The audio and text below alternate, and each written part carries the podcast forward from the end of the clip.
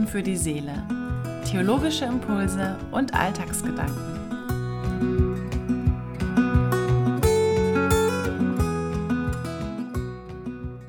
Hallo und schön, dass du reinhörst.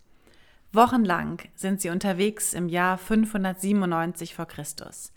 Raus aus Jerusalem, raus aus dem Land. Wie sie sich wohl verabschiedet haben von den bekannten Orten, dem vertrauten Geruch, den Steinen und Bäumen, mit denen sie aufgewachsen sind. Die Neubabylonier nehmen das Südreich Juda ein. Jerusalem kapituliert und als Zeichen der Herrschaft nehmen sie die Oberschicht des Landes mit sich und deportieren sie in ihr eigenes Land. Das war damals eine gängige Praxis, wenn ein Land eingenommen wird. Es ist eine wirklich heftige Existenzkrise und eine damit verbundene Identitätskrise und ebenfalls eine damit untrennbar verbundene Religionskrise. Existenz, Identität und Religion, das lässt sich gar nicht so wirklich voneinander trennen. Wie viele Tränen wohl geflossen sind. Man weiß aus Forschungsergebnissen, dass es der Jerusalemer Oberschicht sogar sehr gut ging in Babylon. Das Exil war also keineswegs eine Schreckenszeit. Und trotzdem bleibt da etwas, das gebrochen ist, geknickt und erloschen. Hoffnungen und Träume und Sehnsüchte. Und in genau dieser Zeit entsteht ein Text des Propheten Jesaja, Deutero Jesaja. Und der Text ist bestimmt für die Menschen in dieser tiefen Sinnkrise. Er schreibt: Siehe, das ist mein Knecht, den ich halte, und mein Auserwählter, an dem meine Seele wohlgefallen hat.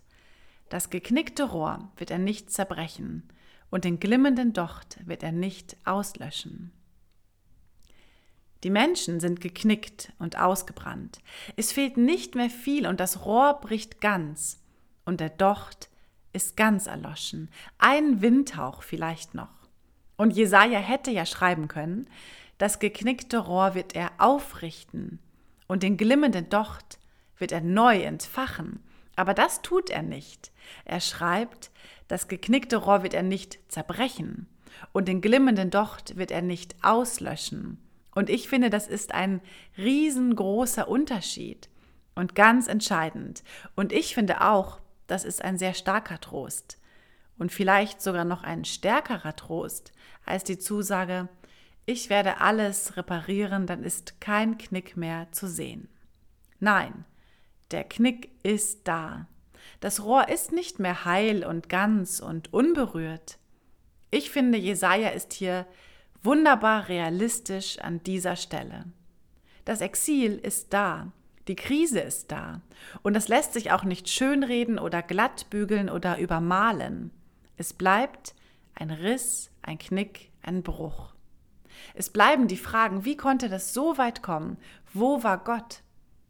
In dem Moment, in dem das nationale Bewusstsein des Volkes Israels geknickt ist, steht Gott an ihrer Seite.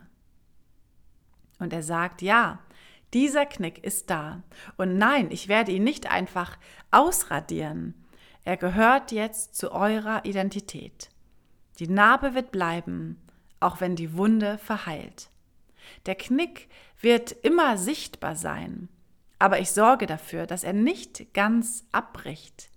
Und auch wenn ihr nicht mehr für etwas brennt und eure Energie nicht mehr so da ist, sorge ich doch dafür, dass sie nicht ganz erlischt. Manchmal ist es so, vielleicht kennst du das auch, auch wenn wir unsere Heimat nicht verlassen, also unser Land nicht verlassen, so kann man sich doch von einem auf den anderen Tag heimatlos fühlen wenn Beziehungen oder Freundschaften zerbrechen oder wenn wir einen geliebten Menschen oder unsere Familie verlieren oder wenn sich beruflich oder privat etwas so stark ändert und wir gar nicht mehr hinterherkommen, dann sind wir im Herzen heimatlos. Und dann leben auch wir in einer Existenz- und Identitäts- und vielleicht auch Religionskrise. Und dann fühlen wir uns Vielleicht auch wie das geknickte Rohr oder wie der Docht, der nur noch glimmt, aber nicht mehr brennt. Noch nicht erloschen, aber vielleicht ganz, ganz kurz davor. Ausgebrannt, leer, Ruhe und rastlos, geknickt und nicht mehr ganz. Und dann ist es tröstlich, finde ich, dass da jemand ist, der das mit mir aushält und der nicht von billigem Trost und vorschneller Heilung spricht, der aber auch sagt, es wird nicht noch schlimmer. Neben dem Trost und dem Aushalten dieser Situation ist da aber auch noch etwas anderes. Eine Hoffnung, ganz leise, ganz klein, ganz zart, dass etwas Neues entsteht aus dieser Situation, aus dieser Krise. Etwas Heilsames, etwas Gutes, etwas vielleicht völlig Unerwartetes. Und es wird nicht laut sein, es wird nicht der Knall sein, es wird leise sein. Es werden die kleinen Dinge sein, die Details, die Zwischentöne. So verkündige ich euch Neues. Ehe denn es sprost, lasse ich euch's hören. Ein Gott, der weiß, wie elend mir zumute ist, wie geknickt und ausgebrannt ich innerlich bin und der mir dann nicht das Blaue vom Himmel verspricht, sondern der den Himmel liebevoll um mich bettet. Und der dann trotzdem sagt, weißt du was, in all diesem Scherbenhaufen und unter all dieser Schutt und Asche, da sprießt schon etwas ganz Kleines, Neues, Zartes. Du kannst es vielleicht auch noch nicht sehen. Und vielleicht willst du es auch noch gar nicht sehen. Du ahnst es noch nicht und du vermutest es auch überhaupt nicht dort. Aber es ist schon da. Schau aufs Detail, hör auf die Zwischentöne. Dann wird etwas Neues kommen. Es wird anders sein, aber es wird gut werden.